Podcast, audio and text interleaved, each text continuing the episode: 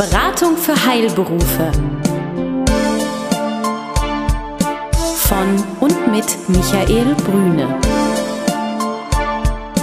Wissen, das Sie wirklich brauchen.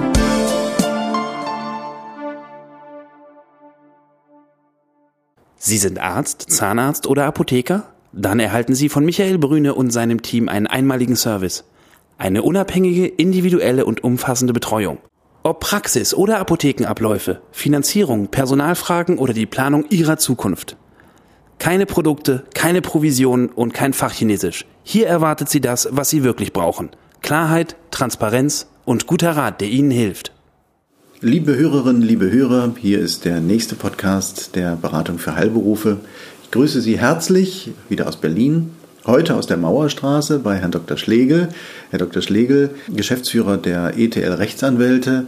Ich freue mich sehr, dass wir uns heute wieder sehen und wieder ein Thema aus dem Arbeitsrecht miteinander besprechen. Ja, herzlich willkommen, Herr Brüne.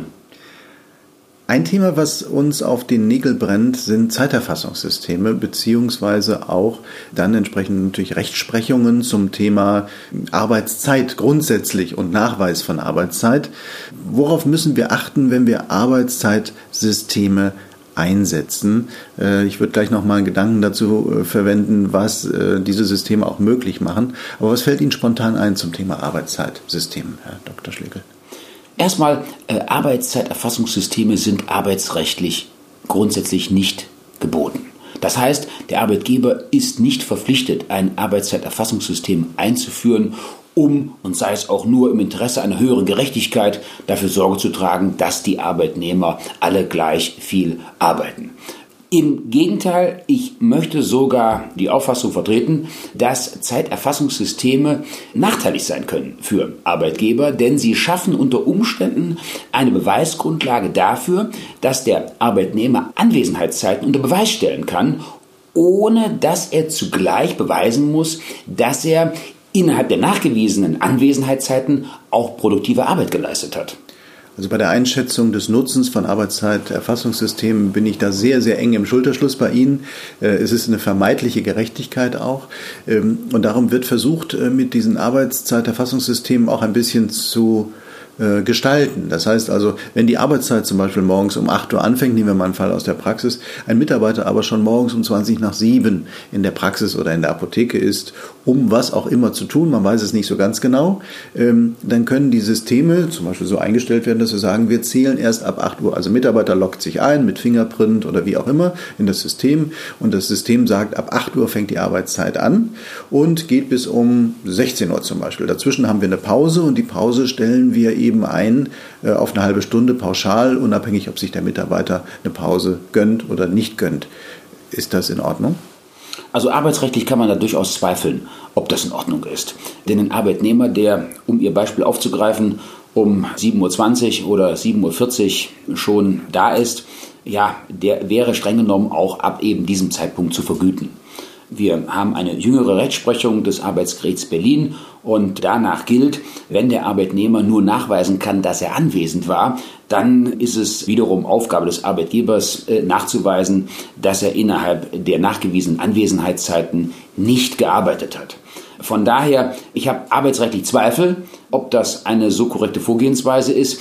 Andererseits, rein vom Ergebnis her betrachtet, ist das schon mal der richtige Schritt. Nur wirft eben gerade diese Problematik meines Erachtens noch einmal die Frage auf, ist es überhaupt sinnvoll, ein solches Zeiterfassungssystem äh, zu führen? Denn wenn die Zeiten am Ende ja doch gar nicht exakt aufgezeichnet werden, Sie sprechen ja gewissermaßen von Rundungen, die hier im System schon angelegt sind, ja, dann habe ich doch große Zweifel über Sinn und Zweck der Sache insgesamt.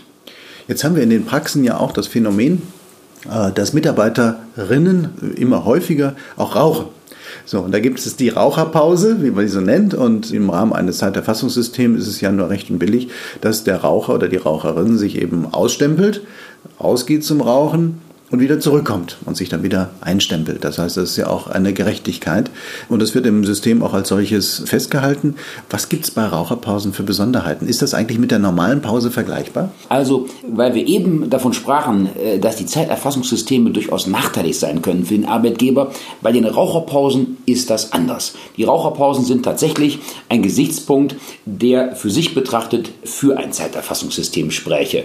Denn eine Raucherpause, das ist ganz eindeutig, ist eine Pause. Das heißt, der Arbeitnehmer arbeitet nicht und damit steht ihm auch für diese Zeit, stehen ihm für diese Zeiten keine Vergütungsansprüche zu.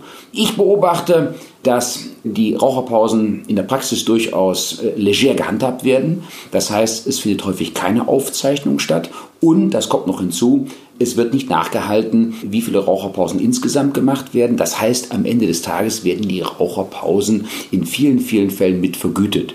Auch daraus kann dann arbeitsrechtlich betrachtet eine betriebliche Übung zugunsten des Arbeitnehmers bestehen, mit der Konsequenz, dass der Arbeitgeber auch für die Zukunft verpflichtet ist, solche Raucherpausen A zu gewähren und B unter Umständen sogar als normale Arbeitszeit zu vergüten.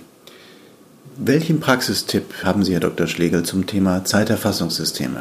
Auch an dieser Stelle gilt eindeutige Regelungen im Arbeitsvertrag, soweit es die von Ihnen eben angesprochenen Raucherpausen betrifft, und die Zeiterfassungssysteme, mein Praxistipp, sorgfältig überlegen, welche Vorteile und welche Nachteile sie im konkreten Fall mit sich bringen. Ich glaube, dass in vielen, vielen Fällen der mit diesen Zeiterfassungssystemen verbundene logistische Vorteil durchaus wirtschaftliche Nachteile haben kann. Und wenn wir das Thema Überstunden nochmal ansprechen, ja, dann sehe ich hier doch ein im Einzelfall beträchtliches wirtschaftliches Risiko, das man ganz einfach dadurch vermeidet, dass man ein solches System, das ja auch nicht ganz preiswert ist, im Einzelfall nicht anschafft. Vielen Dank, Herr Dr. Schlegel. Besuchen Sie uns im Web. Mehr Informationen finden Sie unter www.beratung-heilberufe.de